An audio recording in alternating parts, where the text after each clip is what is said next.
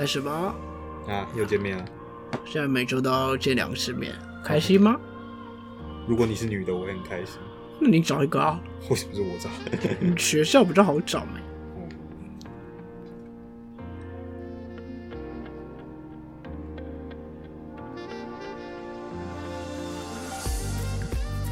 你现在是被我据点吧？好像是。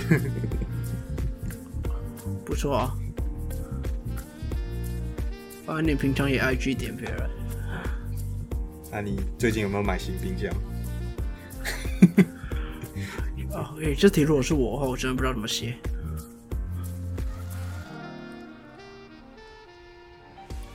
各位听众朋友们，大家好，欢迎收听中议题。你中意什么议题呢？我是主持人钟义群，还有在我旁边的是刚刚很聒噪的，嗨，大家好，我是有健。哎，有健嗨，又见面了。现在一周录都录两次，嗯，其实我觉得很不错啊，这样让大家可以思考一下，而且也可以对每个议题讲比较详细。嗯，我还以为你要学自己一样日更哦，哦，日更真的太难了，它 背后有专业团队。哎、永健我最近其实看到一出剧很好看，什么他是在讲台湾的政治剧，国际桥牌社？你有看？你看过完了吗？我他妈，我那时候他 Friday 影音不用钱的时候，我每天跟着他看。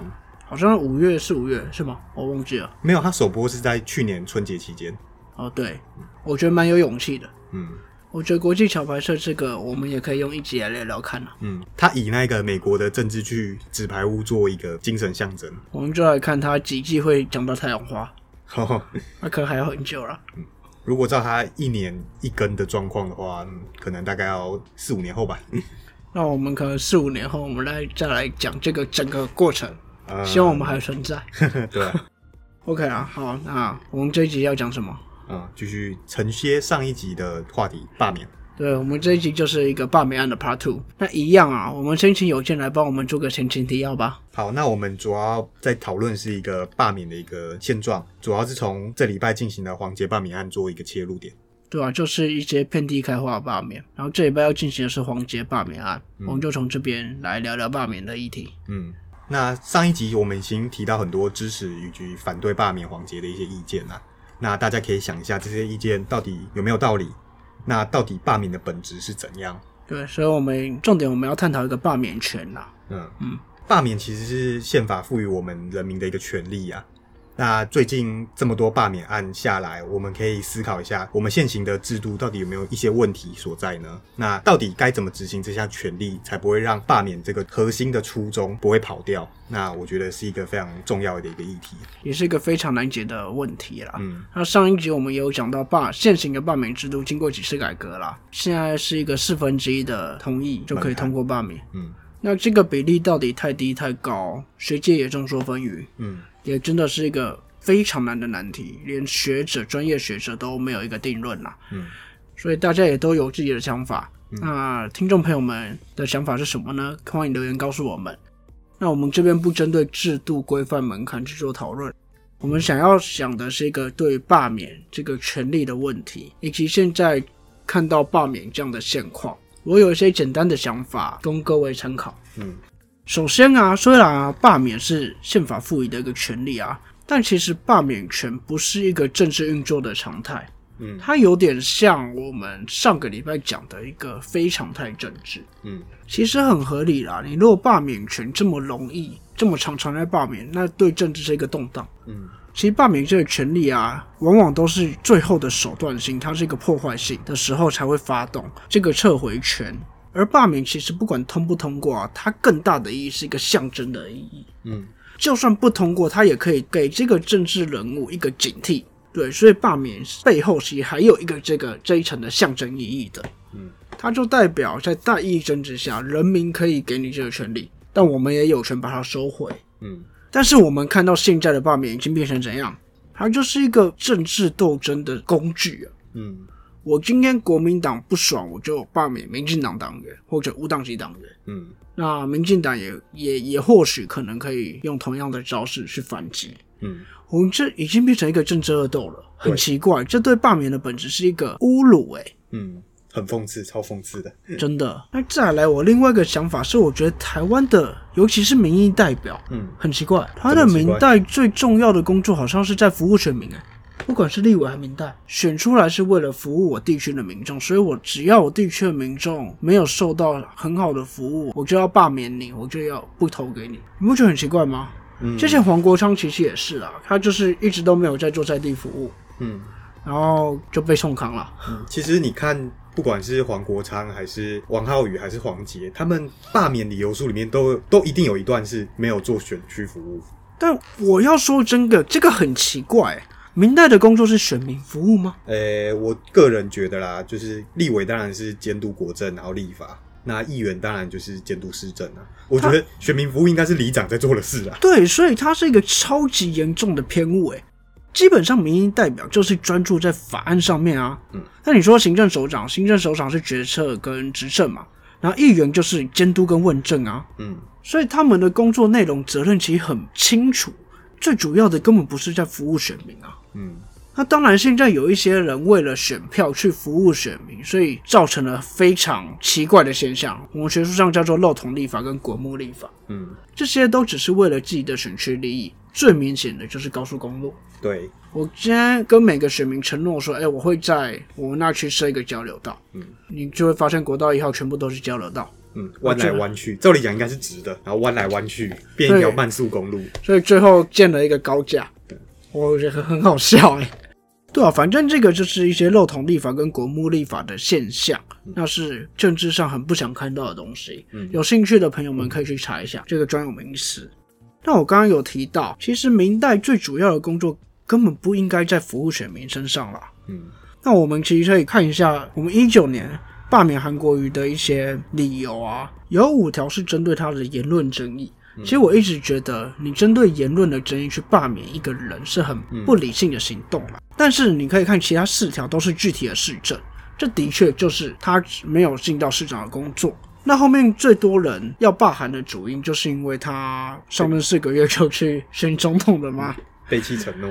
没错啊，那现在越来越多的罢免理由，你看像黄杰，大家的理由书是一些他的言论跟问政的风格，嗯他拿这个作为他罢免的理由，我就觉得很奇怪了。你说这种问政那些风格啊，你本来就不可能讨好所有选民啦。嗯呃，县市议员要服务的对象也根本不是你，只有你那一区的选民，嗯这才是我们应该要有的基本的观念。那你看问政风格，那王世坚不是在作秀？哎，没有，没有啦，那每个人都有不同的问政风格啊。嗯那我如果要说我不喜欢他的问政风格，我就罢免他，那很多人都可以被都可以被提罢免了啦。嗯这也就是我觉得大家对民意代表的一些期待，好像很奇怪。嗯。哦，不过我觉得你这一段应该是会被韩粉出征哦。我们韩洲竟然要背弃承诺啦！我们是为了那个让台湾更好，高雄才会好啦。你们这些那个绝亲太阳花的愤青，都欺负我们韩总机。好，来出征我，拜托。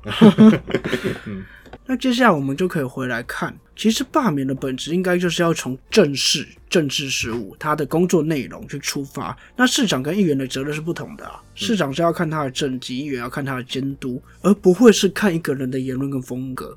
你如果看这些，就是从一个非常感性的基础去出发。就我真的对于你的偏误，那些我现在要报复你，当成为这个情形，就很明显成为一个政治角力的工具了。就我们说的报复性罢免。再来，我们可以提一下现行制度造成的一个现象，嗯，就罢免的情形在政治面上啊，现在是非常不利于弱势民代。什么叫弱势民代？就是在那个选区可能无党籍或者是小党，小党，那你优势的大党非常容易动员。其实你大党要动员四分之一的人，大概都是几万人，应该吧？很容易啦。很容易。所以我现在大党就像就像我们讲白一点，三颗罗要罢免要七万票，嗯，以严清标的能力，他动员不了七万票吗？很简单啊。对啊，所以现在罢免制度改成这样，小党的民代非常容易被大党去动员掉，然后罢免掉。嗯这跟我们议员选举的本质好像就不太一样，嗯很奇怪，这样会变成以后就只剩大党敢出来了，大家都不敢在劣势选区去选举了，嗯，就会变得很不健康的现象。那当然啊，在王浩宇被罢免以后啊，民进党支持者也有提出可以在民进党优势选区去罢免国民党的议员，嗯，那这个其实就回到这就是一个变成政治斗争了，对。这对罢免真的是一个侮辱了。嗯。那我其实第前上一集有讲，罢免韩国瑜到底是不是一个开端，我不确定。嗯。但我们可以很明显知道，现在那些那些提罢免的其实都偏蓝，嗯。那很像报复性罢免。嗯，那你要说民进党有比国民党好吗？我不确定啊，说不定他真的开始踢回去要罢免，那他其实也差不多一样烂。就恶性循环了。对啊，这大概就是我对罢免这个现象的一个想法。嗯。那有见你这边呢？就是诚如刚刚小钟讲的、啊，我觉得啦，罢免这个制度该如何设计，这是个大灾问，没有一定正确的答案。但是从这几次的罢免案来看，我们应该都不会反对说，其实你行政首长跟民意代表应该有不同的罢免机制。因为很奇怪，因为行政首长现在会发生一件事，就是我只要四分之一就可以罢免。对，然后行政首长基本上都是二分之一，相对多数。对，就是你单一选区相对多数决跟复数选区的一个精神是不一样的。简单来讲，现在会变成一个很奇怪，我又我是多数决选出来的行政首长，我可以用少数人罢免。举一个最简单的例子，就是韩国瑜啦，对他是八十九万票高雄市民投票当选出来，但是以现行罢免门槛，他只要六十三万票就可以罢免。对，然后复数选区又更奇怪了。嗯，复数选区原本就是尊重少数，就是为了让小党或者是弱势的族群能够进来，对，然后现在我可能这一部分的少数人支持我，我可以有另外一部分不支持了我的人就可以罢免。嗯那你把它提高，你可能就会变得我要尊重少数的人的声音，但是我另外一部分大部分支持你的人要罢免我，我就被罢免掉了。我觉得这个很奇怪。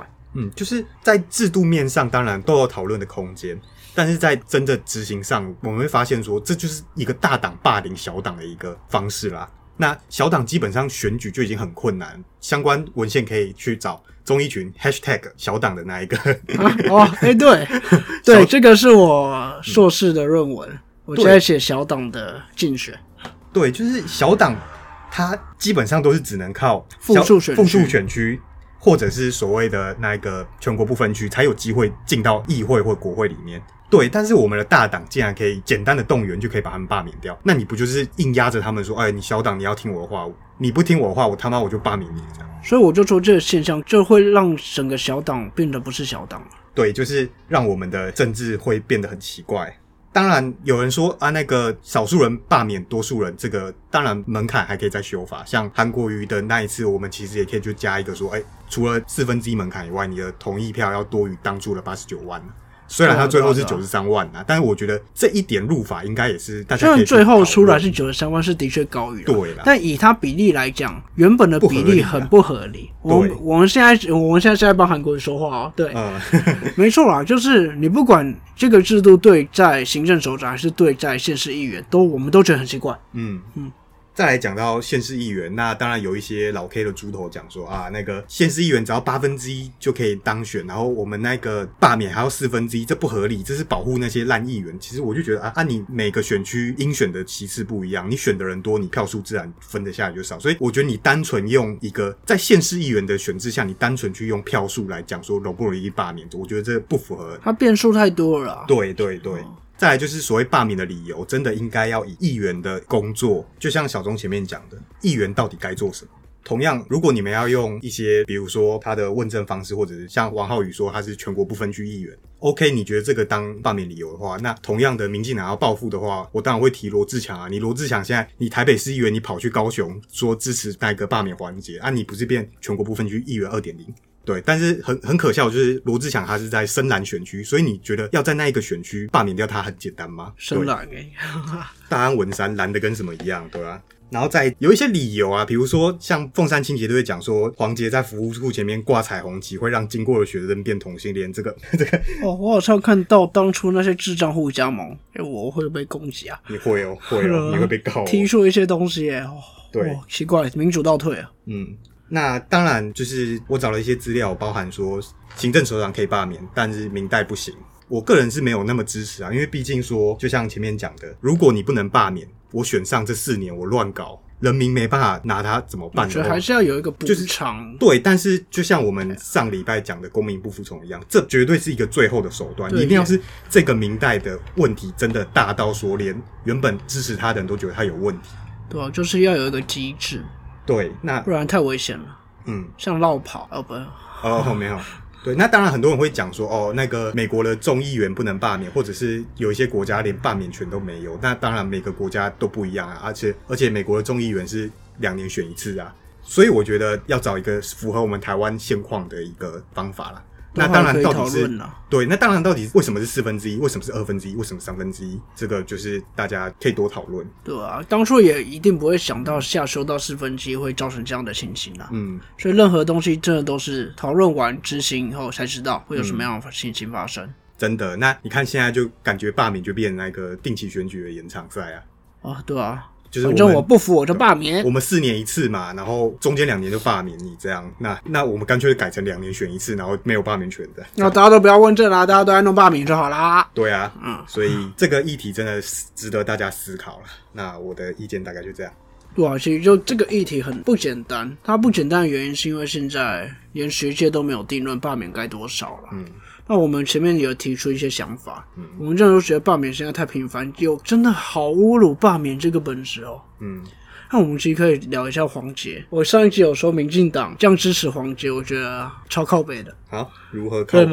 因为其实我觉得民进党这样出声支援蔡英文这样讲，根本就是想要让黄杰被罢掉嘛。哦，会吗？因为原本黄杰自己发声要大家出来投票。那个力度是跟蔡英文出来发声，叫大家出来投票是不一样的。嗯，蔡英文发声就会变成蓝绿对决。哦，对，一变蓝绿对决哦，那些人都人很容易出来哦，就变成动员蓝绿大动员。嗯，我觉得他是把黄杰推上一个更大的火坑哎。嗯，那你说真的，我们我们来讲一下阴谋论。哦，你如果黄杰被有没有被罢掉，对于民进党来讲都不亏。嗯，你黄杰被罢掉了。那蔡英文就会用一个黄杰是受害者，我要救他，然后开始在打国民党，会让民进党的声势更高。哎，嗯，对，没错。那你黄杰如果没有被罢掉，说真的，黄杰会变成当地的政治新星了。嗯，他的声量会很大啦。然后，然后他又欠民进党一个人情。对，所以我觉得干这个哇，好可怕！怎么玩民进党都不会输哎。哇，这是琅琊榜吗？哇，怎么样民进党都赚哎。嗯，那你是麒麟才子吗？得之得天下，哇！所以我觉得黄杰杰他原本自己弄的就好好的，蔡英文这样突然弄一下，哦，他好危险。不过其实我个人觉得他冷处理其实应该是不会过，当然他有他崇高的，他有崇高的理想，我想要正面对决赢。嗯，那我们尊重他了。对了，对，那也希望大家那就让民进党出了这一手，哇，对，高招哎，就希望大家可以眼睛放亮一点。这一切都是民进党的阴谋了。对，我们其实也蛮支持黄家，我就觉得他是一个很认真的议员。嗯，对，很多年轻一辈的议员真的都很认真了。对，呃，在台北市也有非常多。苗博雅，我之前有访问过他，然后瓜吉算年轻吗？呃，他吸的是年轻选票啦。对啊，瓜吉拜。挂几拜。OK 啊，那我们罢免这个议题，我们就先到这。嗯，大家就去思考一下我们刚刚的一些内容。嗯，对，那我们之后要讲什么？我其实有看到一个议题是在关于区间测速。哦，它是一个治安的问题。嗯，对。然后既然说不爱做也可以讲，这边我们可以再讲讲一下。我觉得区间测速蛮值得讲的。嗯，那我们这一集也到尾声了啦。嗯。一样，听众朋友们，如果有相关意见，都欢迎到我们的粉丝团去留言。那我在开台的时候，也可以到我的聊天室来跟我讨论一下。按赞、订阅并分享哦，每一集都要来一次。嗯，好，把我们骂爆，对吧？有件，你不是仓粉吗？你不是仓粉吗？啊，不不表示一下吗？绿营侧翼啊，都在支持皇家，觉得罢罢韩国瑜没有用啊？不是说罢免不要门槛吗？好了，这个我必须承认，说我真的觉得黄国昌在这一件事情上真的错了。对他当初说罢免不要门槛，嗯，他如果这个推的话，他当初就被罢免了。呃，当然有人会说你条件不一样，当然。选民的这行动不一样啊，制度会影响行动啊。当然，但是我觉得你把完全把门槛拿掉，那我觉得现在真的是大罢免时代了。哎，这个叫后话。嗯，那我们这一拜就先到这边，大家可以想一下我们前面讲的东西。嗯，这边是综艺题，我是综艺群，我是有健，我们下周见，拜拜。